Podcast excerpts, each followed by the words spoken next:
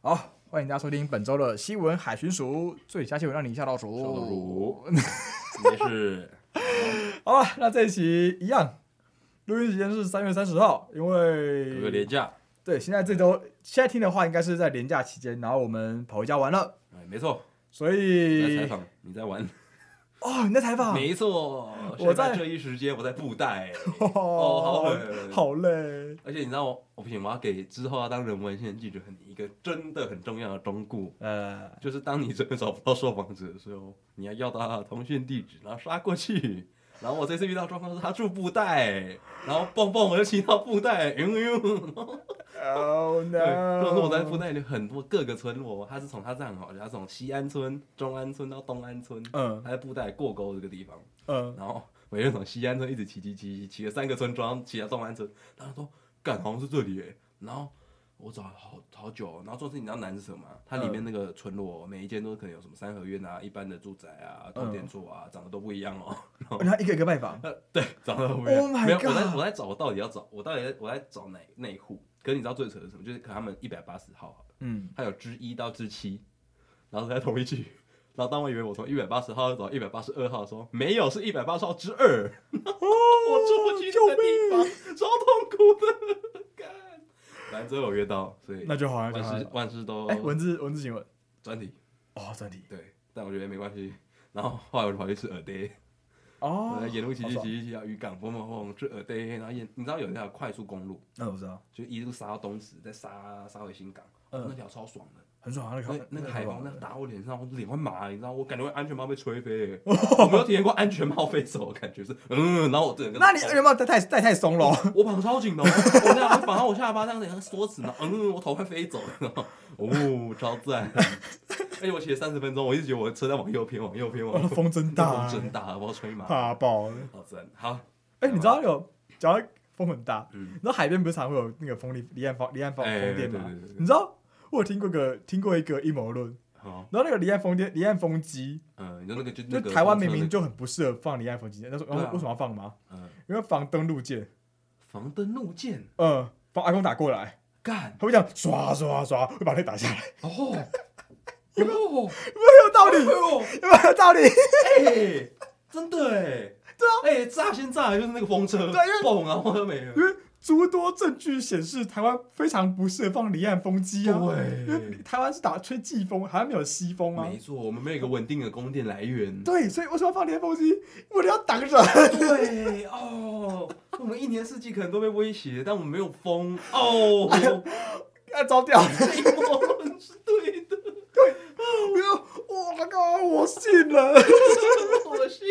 的。可以可以可以，好赞哦这个很屌哦！好了，进到本周的第一个新闻。那本周的第一个新闻叫做，呃，是来自《自由时报》，然后它标题叫做“目测汽车隔热纸透光度落后全球”。那王国才就说，三月提法规修订。那王国才，王国才是那个啦交通部长，对，然后就是在呃呃二十九号的时候，对，那时代力量的立委邱显志就是在立法委员质询的时候，就是质询交通部那边，然后就表示说，这隔热纸的纳管目前全球都有在做，但是台湾对于隔热纸的透光率检测是独步全球的目测法，就是用看的。那对此，就交通部坦言说，我我国的法规确实有点落后，那将会于三月内三个月内提出法规修订的相关报告。对，就是因为台湾是在亚热带的地的气候区，那台太阳其实是偏大，然后也很热，那所以隔热纸其实每台至少颗应该是都会贴的啦。嗯，对，那嗯，对，然后啊，隔热纸的纳管，他说全球都都有在做。那邱显志就是举例说，像日本、新加坡的汽车前挡前窗透过率，就是光线透过隔热纸的那个率啦，就是不能低于七十趴，而是哎、嗯，哦，不是哎、日本、新加坡那个汽车前挡逗号。前窗透过率是指是指说我的好像是视线从后车窗到前车窗的那个率，嗯哼，视线透过率要不能低于七十趴，而南韩是前挡透光率不能低于七十趴，前窗透光率不低于四十趴，然后相关的还有很多啦，就是基本上就是为了要让呃汽车的隔热纸不要那么黑，让对后车可以可以可以可以借由你的这台车的车窗的情况下，看到更前面车的这情况。嗯对，那台那邱显志又说，就是台湾汽车隔热纸，即便推广率目前是只有十五趴，就就是对，是我吧？十五趴就基本上是黑的，是发现前， 是发现可能我从我后座开到前座，我就看不到东西了。对，没就是就错是黑黑的一坨，对所以基本上台湾这个这个也是非常危险。那尤其是我前阵子听到一个呃报道者的 podcast，嗯，这是 The The Real Story，大家可以去查一下，应该可以找到，应该是一二月多的时候有一有一期的 podcast，就他就在讲，就是他讲说台湾其实台湾的各种的道路问题的一则专题。那他们里面就有讲到说，其实台其实要汽车能够汽车驾驶能够透过前车看到更前面的房的东西，其实非常重要的一件事。嗯，因为像很台湾很多的的案件像会像是，嗯 o d o b i 想要从前车钻过去另外一档的时候，嗯一出来被后面的车撞到了，对就是因为我看不到被挡掉的地方，对但是应该要看得到，因为它是车船，应该要看得到。嗯所以假如它不要那么黑的话，其实是 OK 的。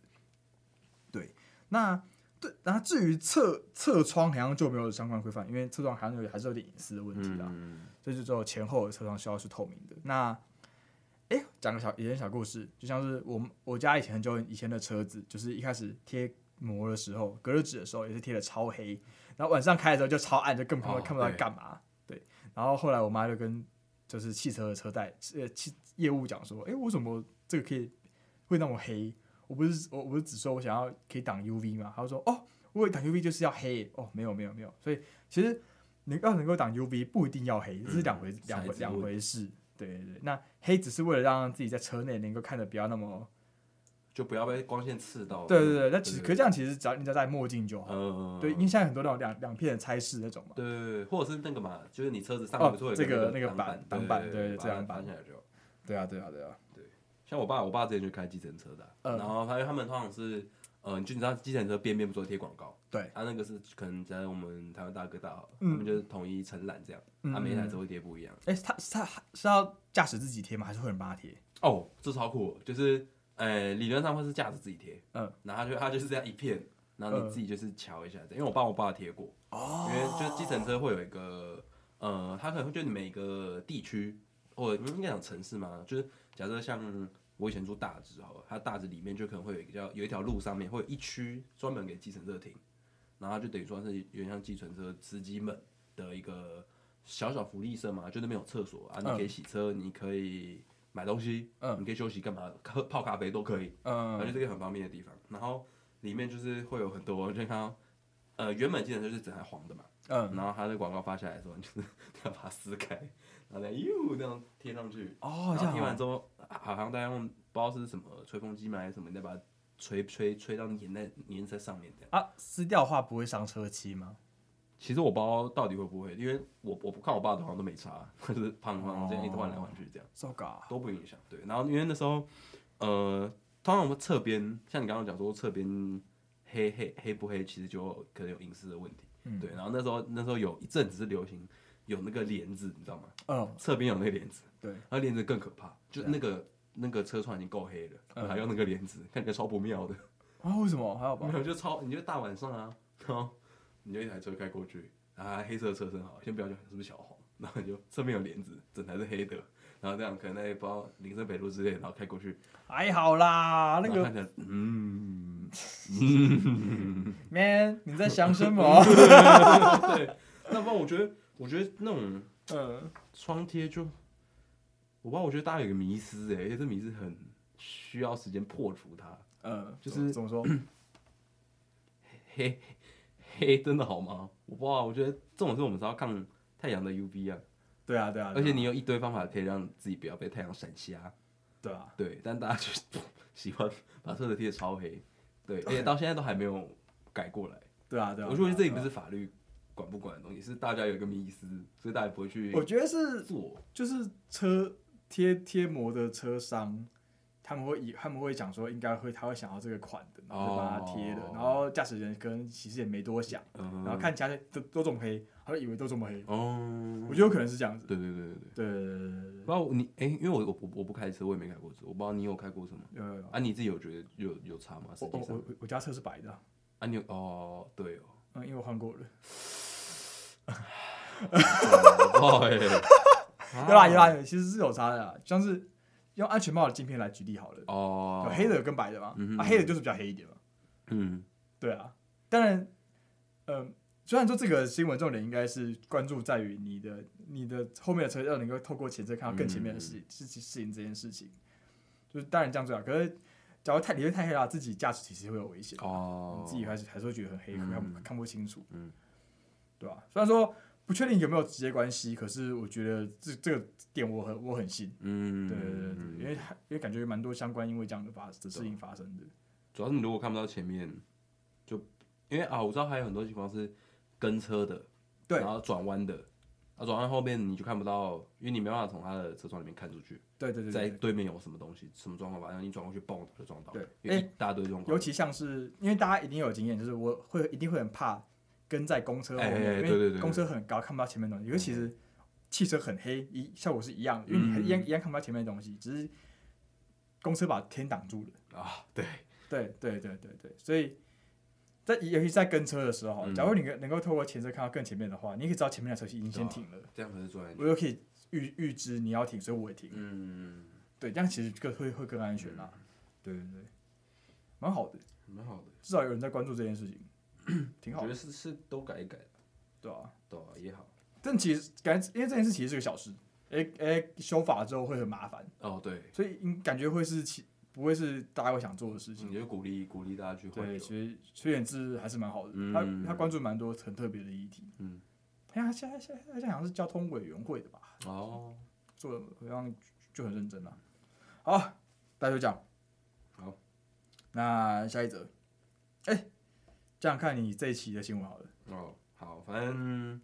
哎，我们这一次是原本是预计啦，因为我们一开始先讲一下我这一则做什么，反正嗯我们做一个叫做板头错。那板头错是一个在新港，呃，嘉义县新港上的一个地方，然嗯后它大概是， 就是如果大家对地理有点概念的话，就是新港其实是离北港最近的一个城镇，北港是北港在是云林的云林北北港港对，然后其实他们中间只隔了一条溪，叫、嗯就是我记得是叫北港溪吧，应该是对，然后原本哈、以前是有一条复兴铁桥，他们是连着新港跟北港，嗯然后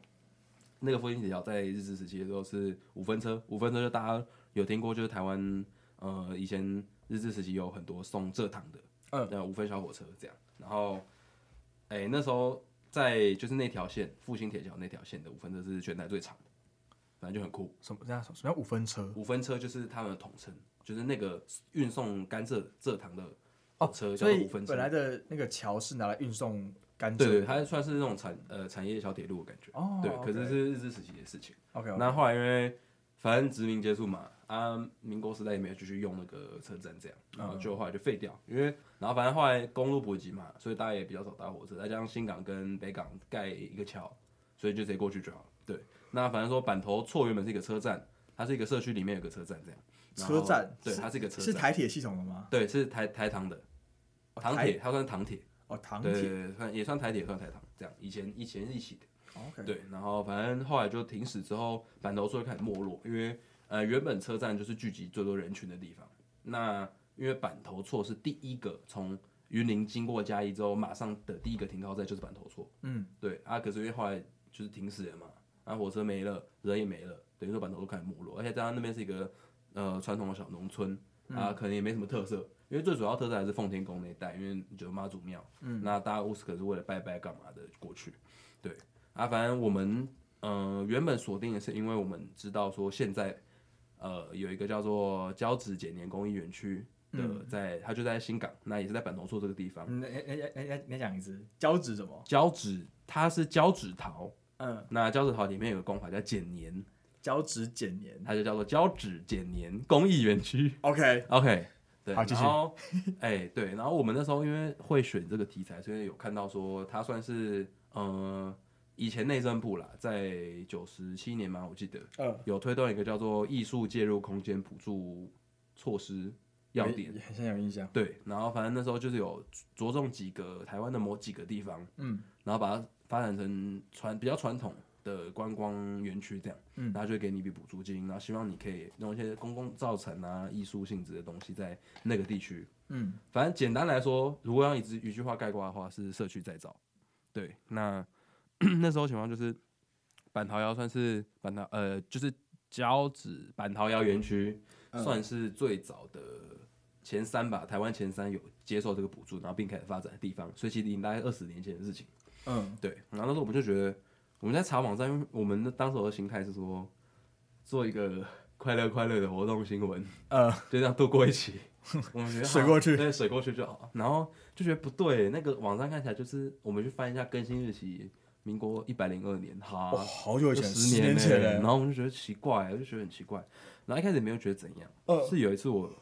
从我去云林采访，然后就就就是越想越怪，嗯，然后我觉得不行，我觉得我去看一下，啊我也我从哇斗六塞，我就从斗六，然后噔噔噔，然后骑到新港这边边，然后我直接从云林县穿越嘉义县，嗯、经过一个大大皮的地方，然后那边酸菜的故乡，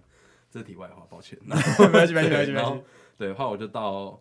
呃板头村那里，嗯然后我看到哦天哪，所有都不像是照片上光鲜亮丽，就大家知道 Google 哦街景地图吗、嗯嗯嗯 g o o g l e 街景地图会把最漂亮、最繁华的方式呈现给你看，嗯但我亲眼看到都不咋样，哇，所以我觉得哈怎么会这样子？这种废墟感，对对，有一哦对，真的应该说就有一个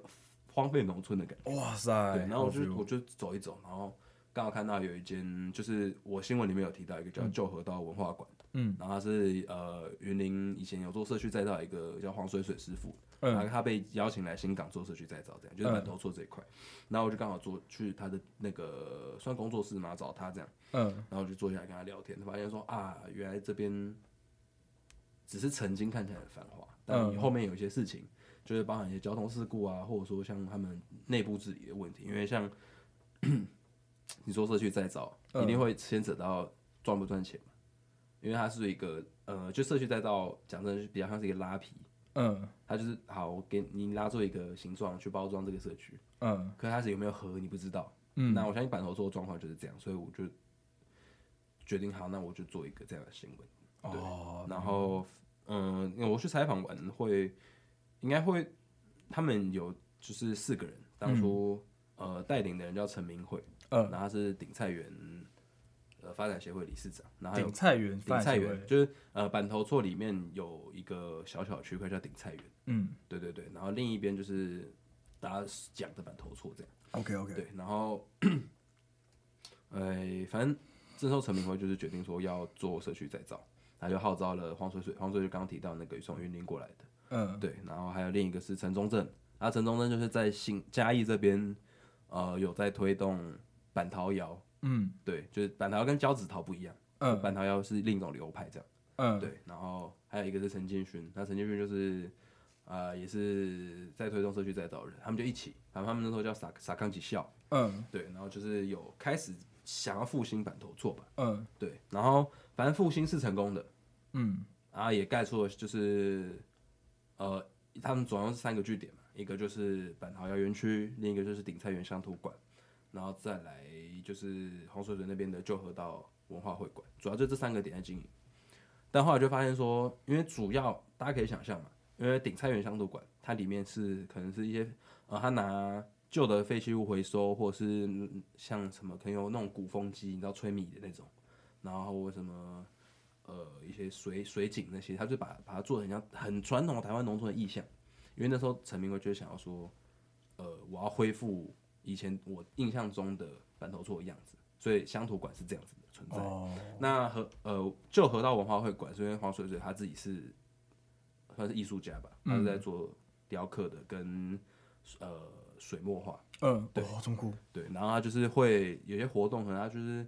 聚集一些游客，然后大家会画下来自己可能印象中的板头座是怎样，然后他就透过大家的画去写故事，哇塞，对好那是赞哦，哇，好好有意义哦，这个这个事情，对，应该是黄水水会希望旧河道文化会馆做的是有人文底蕴的事情。嗯嗯那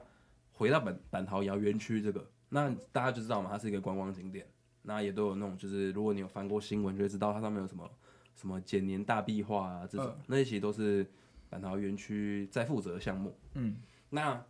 你就可以知道板桃窑园区是负责赚钱，嗯对。那乡土馆相对就是一个比较情怀，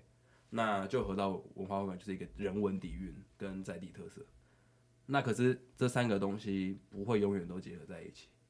哦，所以他们就有那个拉啊就是扯有点拉扯。对对对对。然后陈明慧这边就是永远都坚持自己的事情，因为他觉得就是一一一一一步一脚印，然后陈啊就因为是呃，呃顶菜园，林在他就是把自己的故乡慢慢的拼凑回来。嗯，啊，我相信他是非常的成功的。嗯，对。然后黄水这边就是因为呃，觉得就是一每一任经营这样下来，就是理念不同。嗯，因为你要赚钱吗？还是你要真的是整个社区一起做，还是是怎么样让大家看板都做吗？这是完全是不同的事情。他们不合作嘛，一开始是的，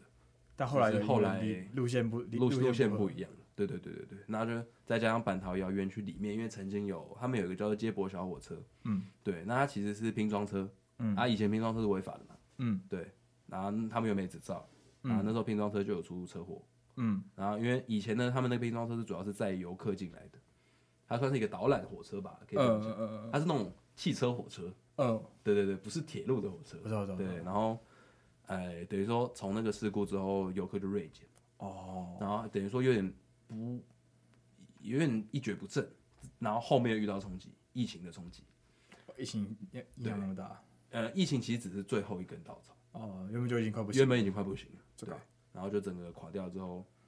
那边就变成说，大家好像就是各自有个据点，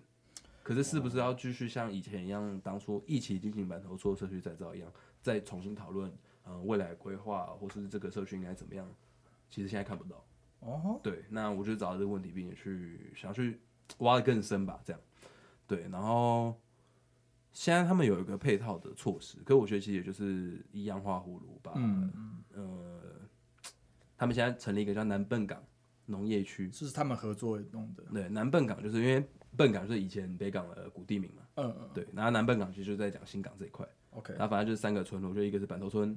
再加共和村，再加南港村，它刚好是三个连在一起的村落。那他们三个呃三个村落刚好各自不一样的农产特色，这样。然后好，然后反正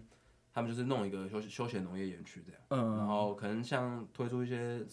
收割杂粮啊，让游客可以体验，嗯对，然后可能弄一些什么蓝染啊，或者说什么在地农产特质啊，因为像你知道新港比较有名就是麻油嘛，所以就教你种芝麻那些的，然哦，后说来一个什么古迹之旅这种，它就是这种配套的，对，他们就是，总之他们在他们有在想方法，各种冲击过，他们要合作一起把这边弄起来吗？其实不算是合作，因为南本港算是一个公部门砸下来的案子，看他们还不合作，那干嘛对？都已经弄成这样子，还不合作，我其实不太确定他们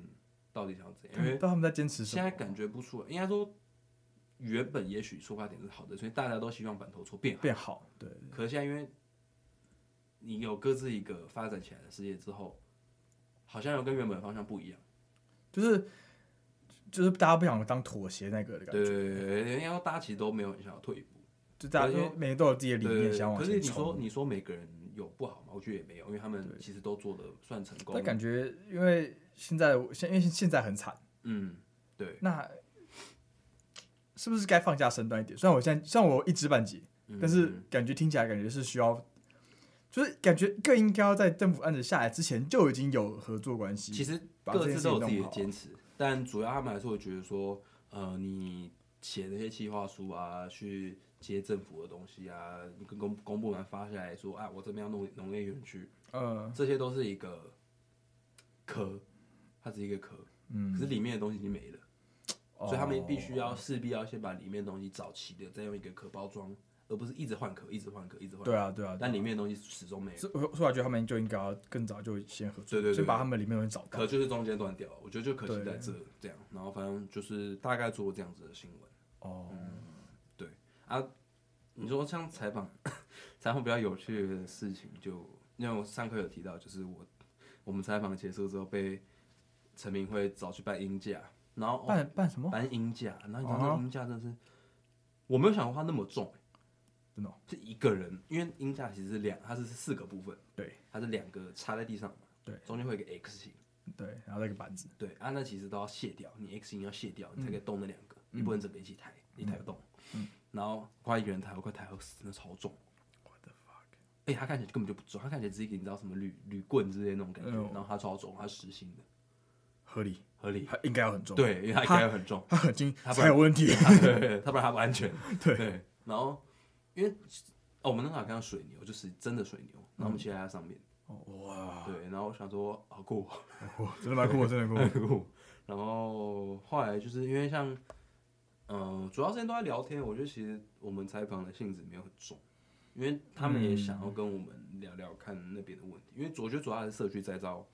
整个台的湾。吧那。你有没有觉得他们会有一种，就我听起来跟看你们的新闻啊嗯，哼就就只是听你刚刚这样讲，因为有他们在闭门造车的感觉，我觉得有诶、欸应该说其实整个社区都封闭的。哦，嗯，我觉得你实际上看下来是这样，因为因为它这个如果要大范围牵扯一个的话，就是台湾的社区再造，因呃，为很多地方都在做社区再造。对，那你说，确实你找到自己的那个乡镇啊，或者那个社区的特色，没错，我相信这一定都大家可以做到。最基本你要做社区再造门槛，嗯，这是必要的。必要必要的可是你后续怎么去经营，经营跟规划，那个不是每个人都做得到。没错没错，对没错，那像现在我们就拿板头说状况来讲，就是好兴起一时，后面呢嗯没东西。哦，对，那社区再造是不是就是变成说，大家好像忘了一起公呃，就是社一会开参始与人的感对一开始想要把社区再造起来的第一个人的感觉，对对对对对。但因为我们有在跟另外一个受访者聊天，他有说，因为其实板头做还是比较农村社会，嗯，那大家也知道农村生活作息就是朝九晚五比较固定，没错没错，那相对他们就会怕吵，那嗯让他们因为可能。呃，再更乡下一点的农村，就是相对年纪也比较大，对，所以又会比较怕外人。哦，对所以他们其实嗯看他们其实本身并没有那么好客，对并没有那么好看。那等于说，他们就算做起来的观光园区，哦，他们日久了还是觉得，就是其实观光的人潮是不舒服的。哇，对那很像没救那欸，等于说，他们社区其实那是不是就应该要，那是不是就应该不要去做社区再造就好了？就是有那种必要吗？还是让他们在那边住就行了？我觉得社区再造有一个点是要想要让大家看到这个地方在干嘛，因为也许可是可以可以不要啊？为什么一定要嘞？我应该说不要也可以，可是不要会面临一个问题是，像是我们就拿农村，因为主要还是为农村做社区在居多嘛。嗯，那农对。村会不会没有接班人的问题？我相信很蛮常见的。可是这样会怎么样吗？不会怎么样，可是说台湾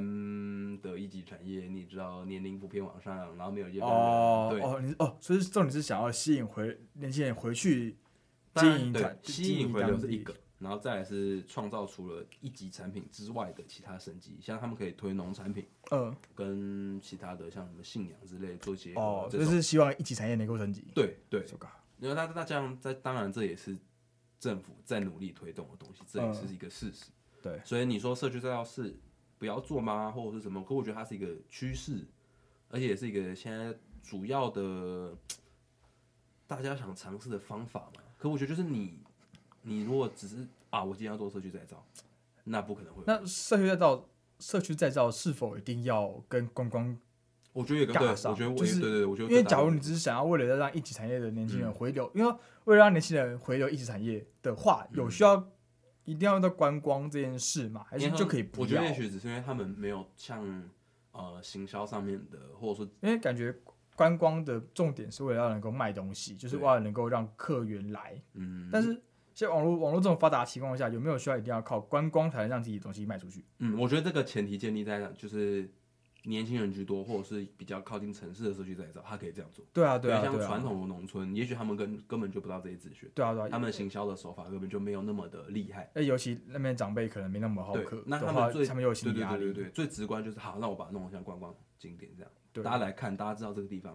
就就我会们就有机会继续传出去，然后干嘛才会有后面的事情。就有点太嗯想的太快太快嘛。你要说太，因为他们可能有深思熟虑过，但是我觉得很怪。我觉得我会这样讲，因为我觉得我有我有我有一个讲法，呃，就是我觉得传统的观光景点活不下去。对，已经不行了。对，那不不新酷兴了对对对，新兴的观光景点比较趋向，比较是趋势类的，嗯，就是像我们就拿嘉义旧监狱来讲好了，嗯，我相信它是一个，也许以前是传统观光景点，现在因为设计过了，对再加上市政府结合，而且也有固他定们的活动，对，还有固定活动对这件事情很重要。那这个它就是一个趋势，这也是现代人哦主流，就的是做法。他要为了让他要一直办活动，让他的热度一直在。应该说连大家知道它不一样，